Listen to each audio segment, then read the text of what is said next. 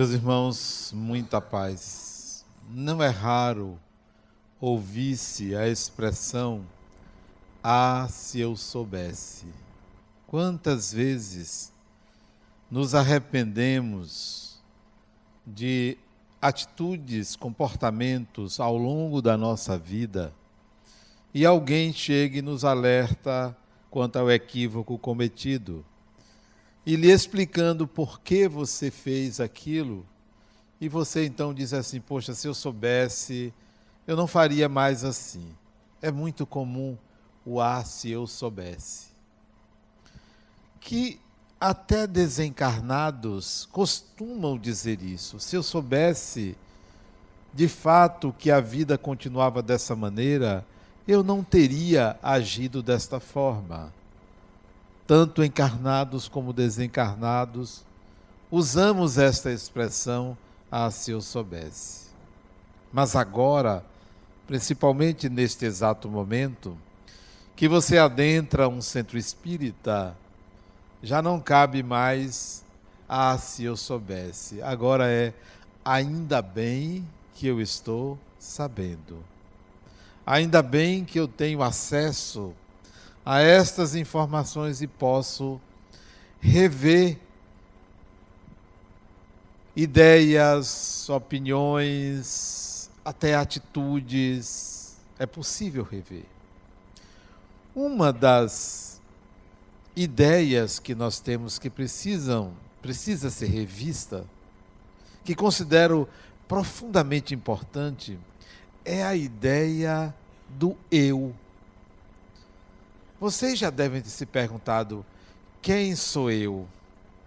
Mas eu quero fazer uma outra pergunta semelhante a essa, mas um pouco diferente.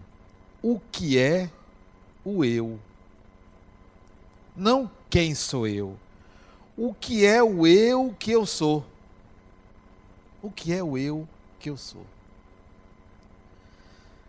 Desde criança, você aprendeu o seu nome.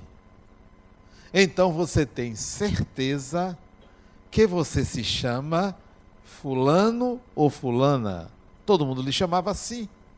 João, Antônio, Joaquim, Fernando, Adenauer, Maria, e qualquer que seja o nome, você aprendeu, porque todo mundo chamava. Sua mãe chamava, seu pai chamava. Então, você sabe que o eu que você é tem aquele nome. Você aprendeu também desde criança a enxergar-se de acordo com certos adjetivos. Eu sou isso, eu sou aquilo. As pessoas lhe adjetivavam, as pessoas lhe davam uma ideia do que você é. Quem é esse eu? É assumido por você a partir dos adjetivos colocados. Você é homem, você é mulher, você é bonito, você é inteligente, você é uma pessoa nervosa, você é isso. Então você aprendeu sobre você a partir do que as pessoas designaram. E você foi internalizando aquilo. Quando você queria agir, você se você pensava assim, mas eu sou fulano, eu sou assim. Você tem uma ideia do eu que você é. Me desculpem, não é nada disso que você é. É o que você pensa que você é. Você construiu uma ideia de si coesa, unida, densa, robusta, sólida. E você sabe que você é aquela pessoa, mas eu afirmo, não é assim. A realidade não é essa. Você vai para a cidade, para o trabalho, para a escola, para onde quer que seja, você sabe que quem vai é você uma unidade. E eu afirmo a vocês: vocês não são uma unidade. O ser humano não é uma unidade.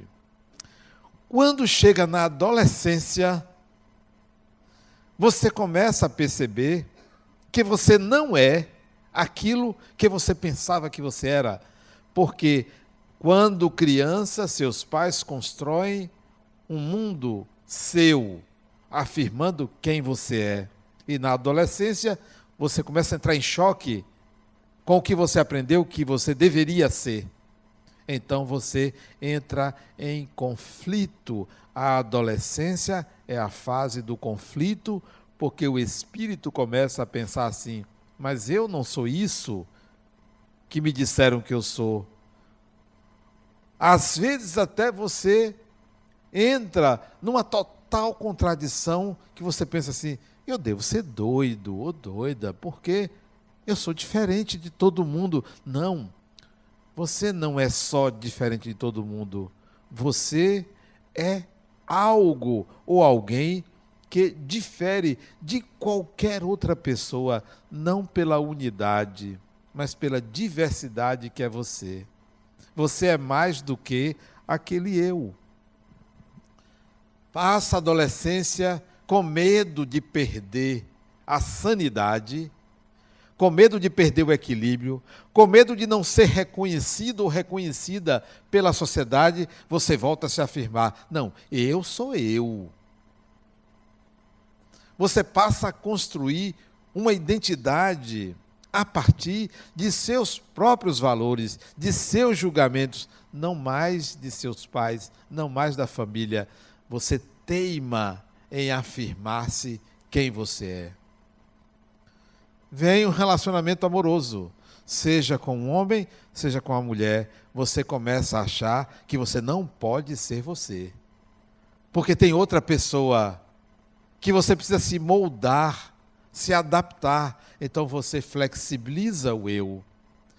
Você tende a ser aquele eu que você afirmava, mas agora tem outra pessoa que diz: não, eu quero diferente, eu penso diferente. E você, para não perder o relacionamento, você começa a, a mostrar uma máscara, uma persona, algo que não é você, mas que você precisa ser para conviver.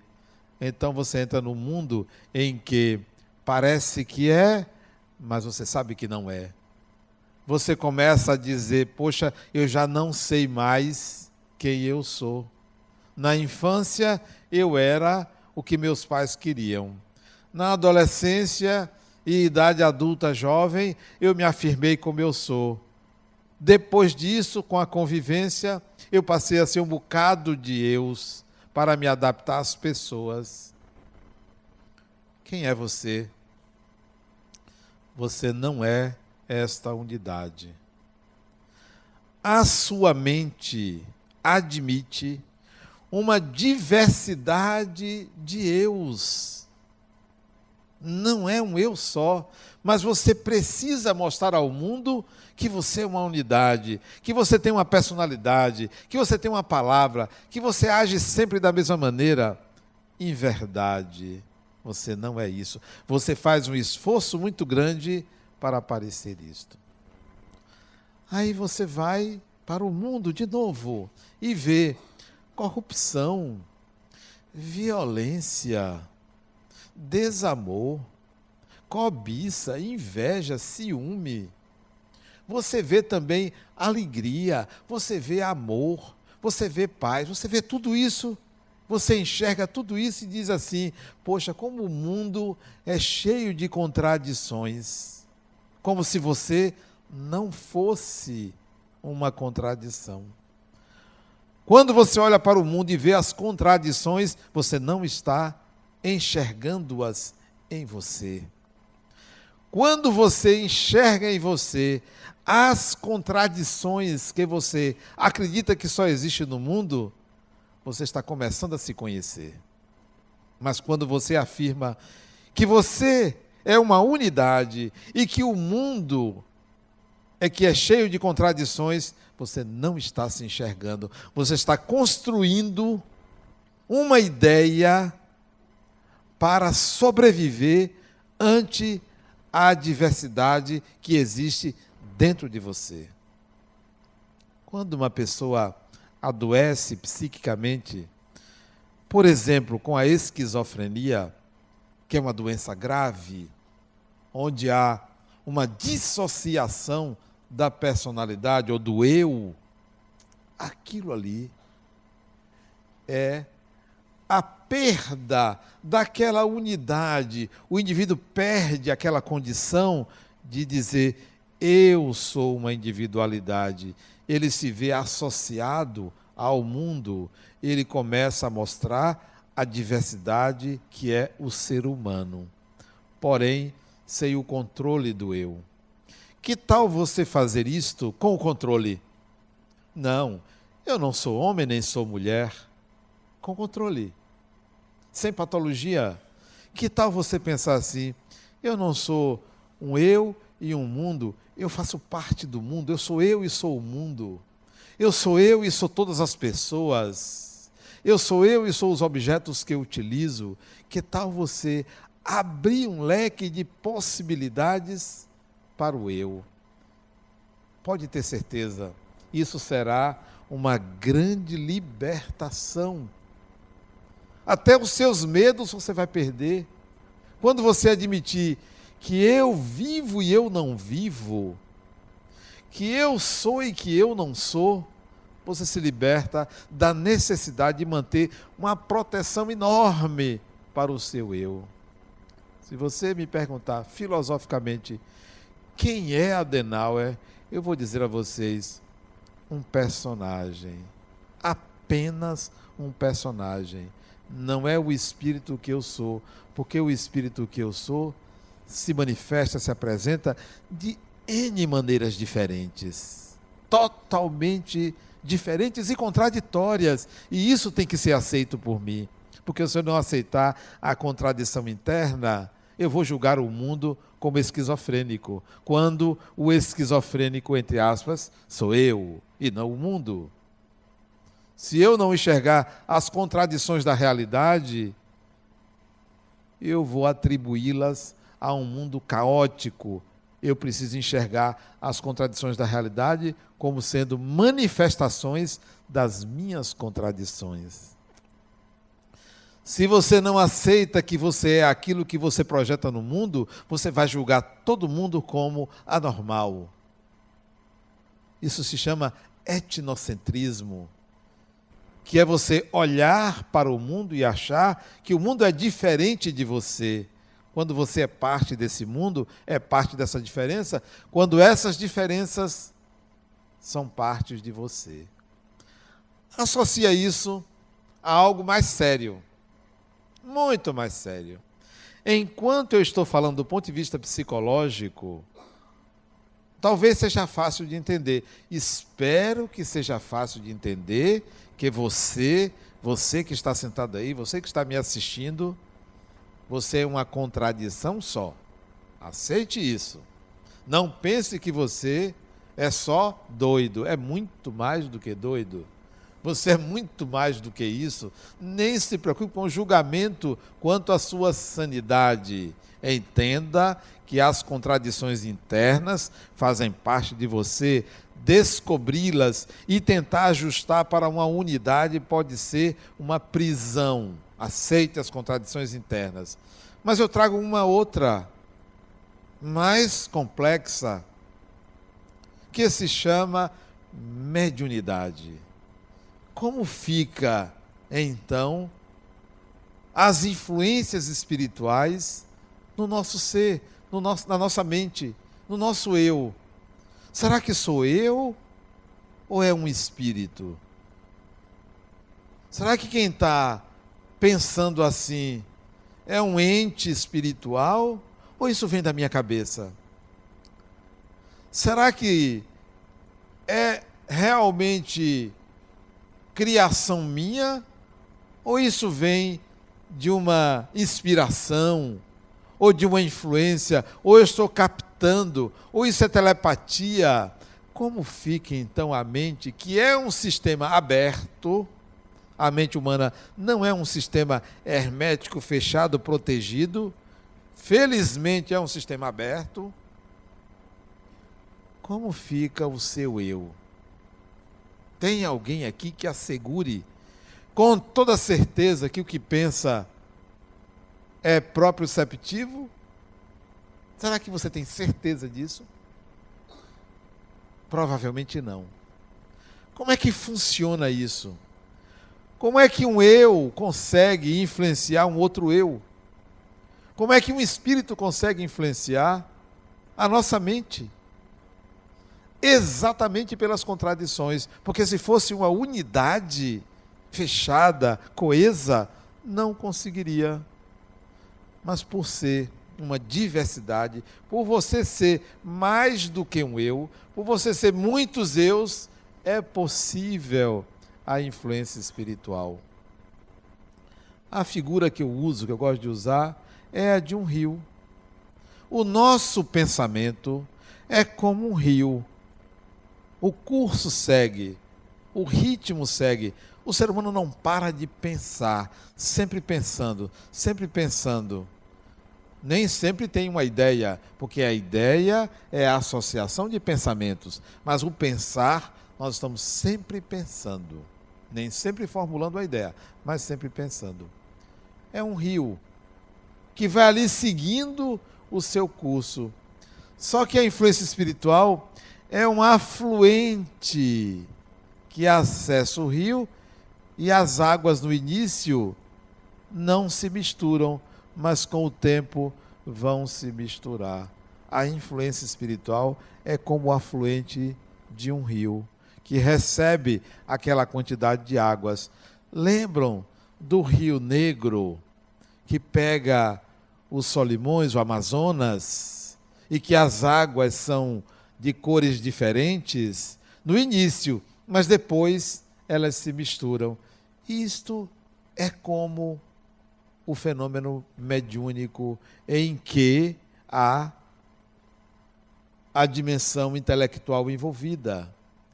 A ideia vem de uma outra mente, como a sua mente também emite ideias que são captadas por encarnados e por desencarnados, porque ambos têm mente. O fato de você estar encarnado e a sua mente está acoplada a um córtex, ao cérebro, não significa que ela está protegida de captar o pensamento da pessoa que está ao seu lado, encarnada. A probabilidade de um encarnado influenciar você é maior do que de um desencarnado. Por causa dos estímulos que são captados imediatamente o contato visual, as imagens que você gera quando você olha para uma pessoa. É muito mais fácil você ser influenciada por encarnado do que por desencarnado. Outro detalhe: não pensem que os espíritos desencarnados sabem os seus pensamentos. Isso não é uma espécie de, de lupa que ele está olhando assim, está vendo o que você está pensando. Não é simples assim. A influência existe daqui para lá e de lá para cá, mas é muito mais sutil. Quem aqui pode afiançar que o que está pensando, a ideia que está formando nesse momento, de onde vem? De alguém que está sentado do lado esquerdo, do lado direito, atrás, a 10 metros, a um quilômetro, encarnado, desencarnado, você não pode, não conseguiria distinguir. Mas esta influência acontece, existe. A capacidade de distinguir quando você está sofrendo uma influência espiritual não é rara, não. Basta que conheça, basta que se conheça, basta que conheça o fenômeno das associações mentais, das correntes mentais, das ideias, como elas são geradas. É possível você distinguir. E é uma arte extremamente valiosa você chegar e dizer assim: não, isso não é meu, não. Eu não costumo pensar assim. Essa ideia não é minha. De onde está vindo? Não sei, mas não é minha. Eu tenho certeza que eu não penso assim. Nunca pensei assim. Não pensaria assim. Não vem de mim. Bom, mas eu posso adotar. Eu concordo. Ou eu não concordo. Eu discordo. Então, é rara é valiosa, aliás, esta capacidade de distinguir o que é seu, o que vem, não só do além, como do aquém. Mas você passa por esse fenômeno. Todo ser humano passa pelo fenômeno da influência espiritual, que não quer dizer obsessão espiritual. Obsessão é um tipo de influência espiritual. A obsessão é uma influência em que um espírito deseja prejudicar um outro espírito. Isto é, influência com obsessão. Se um espírito quiser ajudar você, mesmo que ele prejudique, não é obsessão, porque a intenção foi de ajudar. Isso não é obsessão. Repito, mesmo que ele prejudique. Às vezes, um parente desencarnado que gosta de você, se aproxima de você, lhe desequilibra, porque você não está habituado ou habituada àquele tipo de aproximação espiritual mesmo que seja uma pessoa que goste de você, pode lhe trazer prejuízos. E isto não é obsessão, isso é influência espiritual, que lhe traz algum tipo de dissabor. Como é que isso ocorre? A nossa mente é um canal de comunicação aberto, é um microfone aberto, é um receptor aberto, receptor e emissor. É um celular ligado a nossa mente. É um celular ligado. Que alguém pode ouvir. Só que é viva voz. É um celular, celular ligado no viva voz.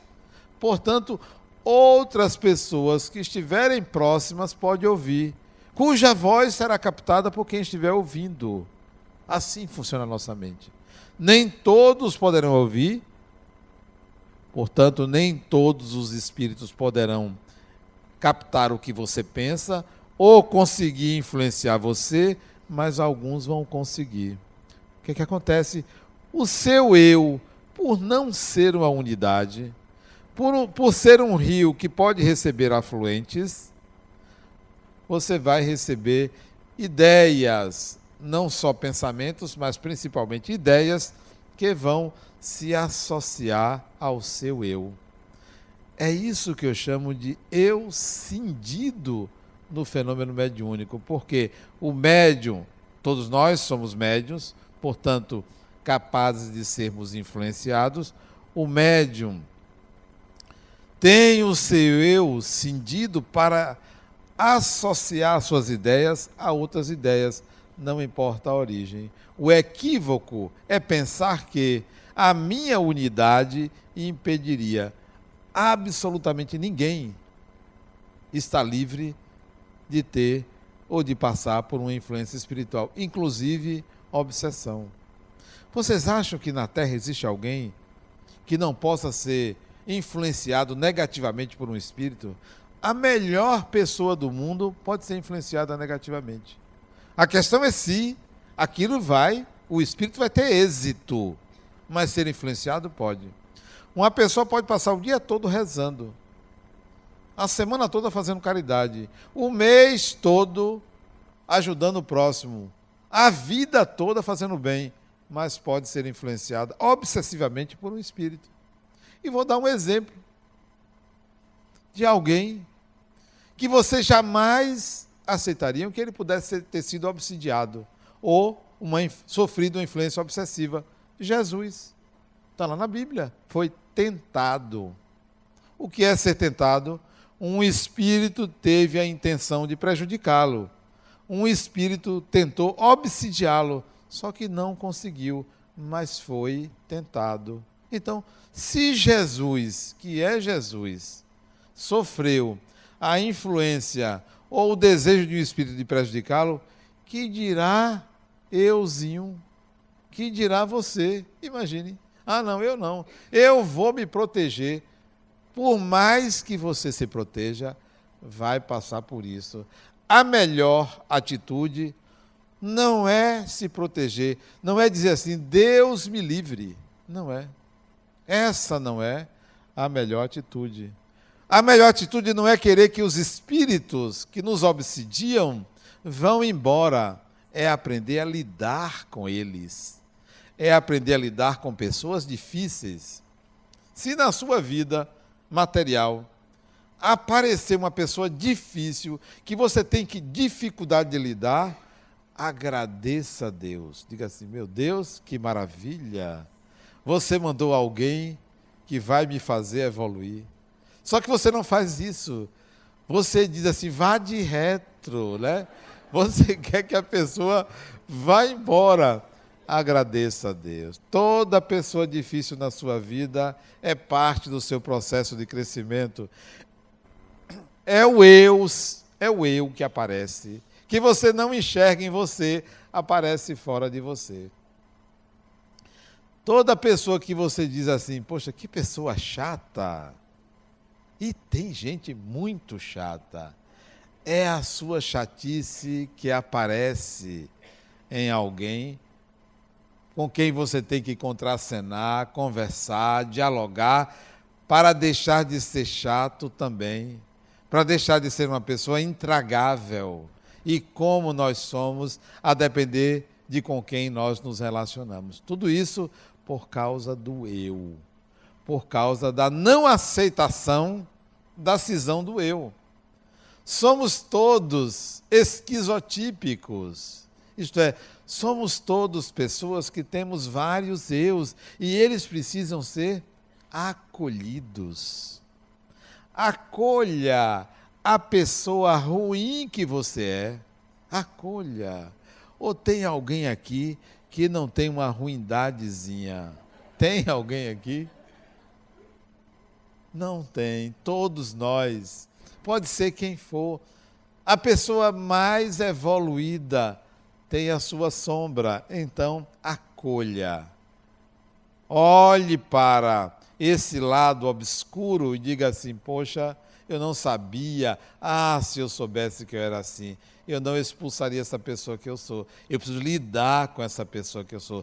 Tomara que apareçam situações para que eu enxergue melhor quem eu sou. E a gente enxerga quem somos exatamente nas adversidades. Quer saber quem você é? Olhe a quantidade de eus que você contracena. Essa diversidade faz parte do seu mundo interior. No fenômeno mediúnico, de efeito, chamado de efeitos intelectuais, como Allan Kardec chamava, nós aceitamos ideias, muitas ideias de espíritos desencarnados, de pessoas. São muitas pessoas que fazem parte do nosso universo espiritual. Não se preocupe com isso, porque isso é natural. Qual é a probabilidade de você ser influenciada por um espírito desencarnado, de 0 a 100, 120. De 0 a 100, 120. Qual é a probabilidade de você ser influenciado ou influenciada por um espírito encarnado? De 0 a 100, 110, 120, 150. Todos somos influenciados e influenciáveis. A questão é o que fazemos com a influência que suportamos ou que recebemos, o que, que eu faço com ela? Porque ninguém é uma ilha, nenhum ser humano é uma ilha. Nós somos continentes e, por sermos continentes, abrigamos toda essa diversidade de Deus. Não se espante com isso, não ache um absurdo. Absurdo para mim é uma pessoa me mandar um e-mail, como mandou, lamentando a morte de alguém. Olha, veja se isso é coisa que se mande para outro lamento a morte de Fulano. Ainda existe essa cultura de lamentar a morte do outro. Por que lamentar? Se a pessoa voltou, você lamentaria alguém que foi solto da cadeia? A não ser que seja muito perigoso, né? Que seja uma pessoa que pode trazer muito problema. Então, para mim, lamentar e dizer, poxa, é alguém que vai trazer muito problema para o outro lado. Então, lamentável para quem está do outro lado. Mas para mim, desencarnou, que bom. Que bom, a pessoa foi. Cumpriu uma jornada. Você mesmo, quando desencarnar, vai dizer assim: Poxa, ainda bem, que bom. Agora eu vou estar num novo mundo, num mundo diferente, novas coisas. Quem é que não gosta de novidade? Quem aqui não gostaria de viajar, de passear, né? Esses dias uma pessoa me perguntou, quando a gente sai do corpo durante o sono, pode ir a Paris? Olha, a pergunta. Eu disse, claro que pode, mas eu acho que isto é a mesma coisa que ter prazer virtual. Ora, eu não quero ir a Paris fora do corpo, eu quero ir neste corpo. O que é que você prefere? Ir a Paris desdobrado ou desencarnado? Ou agora? O que é que vocês preferem? Agora. Então, criatura, queira ir a Paris agora. Sabe o que é isso? Pobre. É. Eu disse a ele. Eu disse, isso é pobre, isso é desejo de pobre. É. Ir a Paris, fora do corpo, desejo de pobre. Vá trabalhar, ganhe dinheiro, né? Mesmo que você pague a prestação. Desejo de pobre. Ah, eu queria ir a nosso lar e voltar. Desejo de pobre. Desencarne e vá. Vá viver a experiência como ela é. Aceite essas contradições. Então, o e-mail dos meus pés, até a pessoa que desencarnou, eu conhecia gente boa, Ótimo, mas eu gostei que ele tivesse desencarnado, né? Ele completou o ciclo, foi embora. Espero que quando eu desencarnar, ele, ele ainda não reencarne e a gente se encontrar e conversar, bater papo. Como a gente batia papo aqui, ele foi um colaborador da fundação, mas eu gostei da desencarnação dele, foi uma coisa boa. Não, não lamente. Não lamente a morte de uma pessoa. Não lamente. O que eu digo a ele, o nome dele é Augusto, o que eu digo a ele, Augusto, me inspire ele era um indivíduo muito criativo quando estava encarnado. Me inspire. Já que você está do outro lado, me inspire. Não com algumas ideias que ele tinha, que não gostava, não, algumas ideias, né? Mas a maioria das ideias, me inspire. Trate, naturalize. Naturalize a relação com o espiritual. Naturalize. É algo natural. Mas não malbarate a relação com o espiritual. Sabe o que é malbaratar? Isto é, tornar barato a relação com o espiritual. É assim: você está com uma dificuldade e pede a um espírito para fazer por você. Outro dia eu estava conversando com uma mocinha, ela disse: Adenauer, eu queria ficar com um rapaz numa festa, mas eu estava com vergonha de eu cantar ele. Sabe o que eu fiz? Fiz uma oração.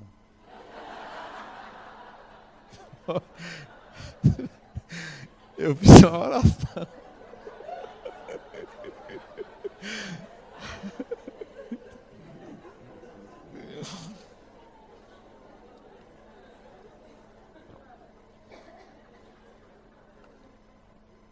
Você é uma pessoa sem noção, né? Mal barata o fenômeno mediúnico, né? o, o mais importante é que ela conseguiu. Ela pediu ajuda e a ajuda veio, né? Para isso. Então a gente mal barata. Agora, na hora que ela. Isso, isso eu estou pensando aqui agora. Na hora que ela está em casa e sente alguma presença espiritual, fica com medo. Na hora que ela quer cantar o outro, ela não tem medo, né? Quer dizer, é uma contradição só. Mal barata o fenômeno mediúnico. Trata como uma coisa vulgar, ruim, negativa, como algo que só serve para determinados fins imediatos. Não tratamos a relação com os espíritos como algo que pode nos levar a uma compreensão melhor sobre a vida, sobre o significado dela. Por isso que vai acontecer e acontece. Ah, se eu soubesse. Se eu soubesse, eu faria diferente. Faça diferente agora. Realize agora. Renuncie agora. Mude agora. Passe pela falta agora. Entre num processo de abundância da capacidade de entender o mundo, porque você se entende. Quem não entende a realidade não se entende.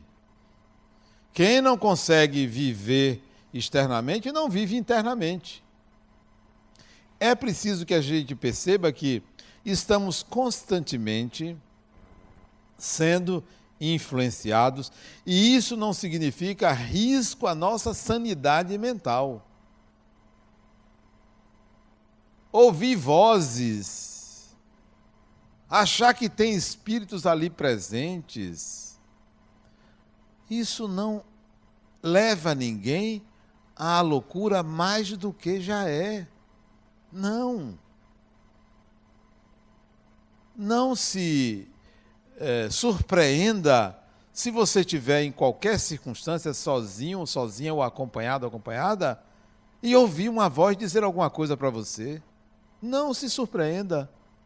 Ouvir ou não ouvir, intuir e ficar com medo. Será que sou eu? Será que não sou eu? Trate como um dado de realidade. Trate como um outro ente.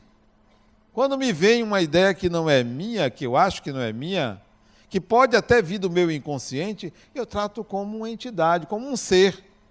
E vou processar aquela informação.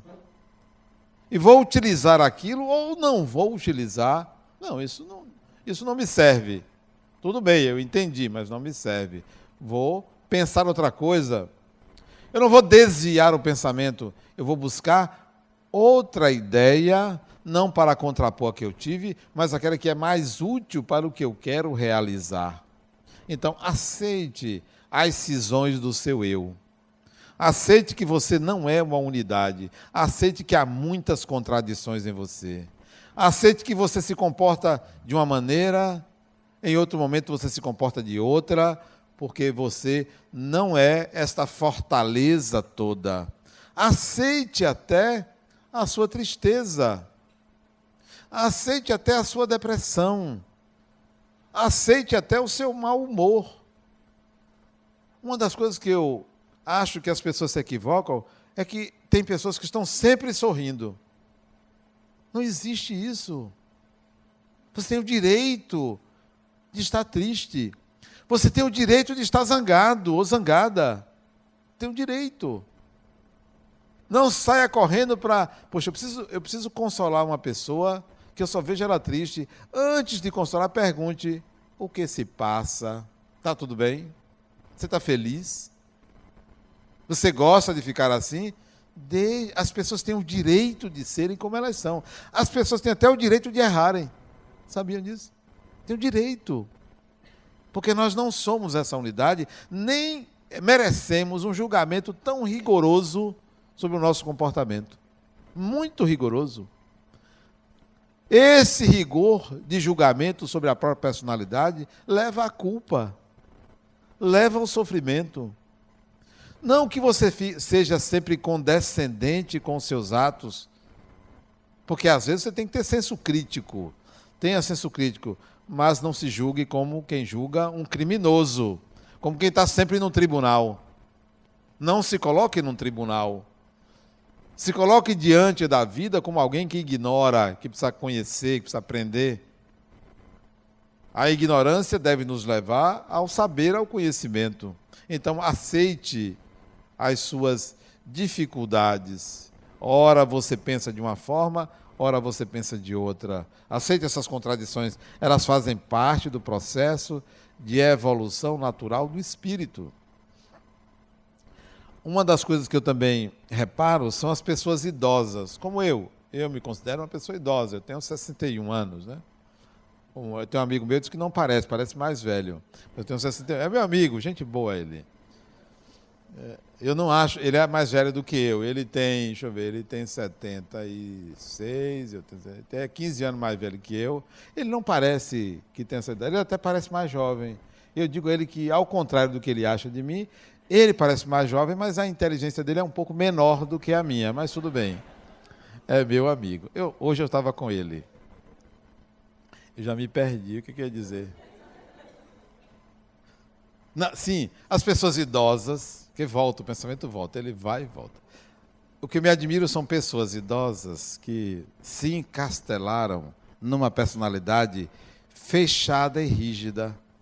Penso que quanto mais idade, mais flexível nós deveríamos ser na personalidade. Quanto mais idade, mais deveríamos admitir as diversidades.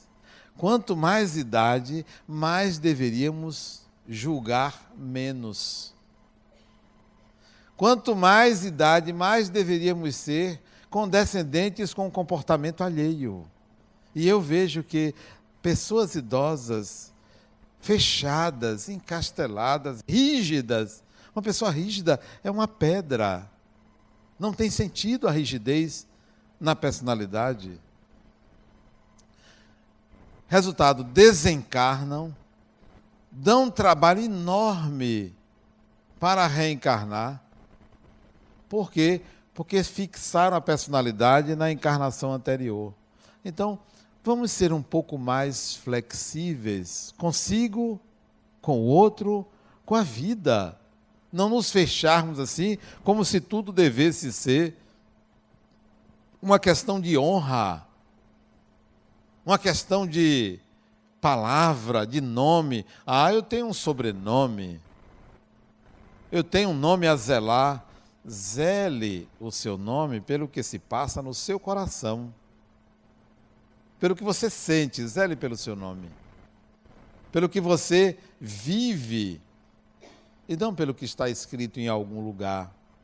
Então, vamos nos flexibilizar mais. Essa flexibilidade faz com que certos espíritos mais adiantados, mais evoluídos, se acerquem de nós. Quanto mais rígidos sejamos, os espíritos terão trabalho de nos influenciar, dificuldade de nos influenciar. Personalidades rígidas afastam qualquer um, ficam sozinhos. Então, quando a gente pensar em influência espiritual, vamos liberar a mente para captar toda a possibilidade de ideia, todo tipo de ideia, porque nós somos seres plurais. O ser humano é singular e é plural. Nós somos individualidades, mas nós só nos manifestamos em grupo. Nós só nos reconhecemos no contato com o outro. Ninguém é por si só. Você só é porque existe outra pessoa. Se não existisse outra pessoa, você não seria. Isso é para que nós tenhamos uma ideia da pluralidade que é o eu. Então, depois de se perguntar quem eu sou e pegar a carteira de identidade e ver o nome, aí você sabe quem você é, se pergunte que eu eu sou. Como é o eu que eu sou? Quantos eus eu consigo identificar em mim e acolhê-los? E aceitá-los. Aceite a multiplicidade de eus dentro de você. É profundamente importante que isso aconteça para que você não retroaja sobre o mundo culpando o mundo, culpando as pessoas, culpa as pessoas porque não reconhece as contradições internas. Muita paz.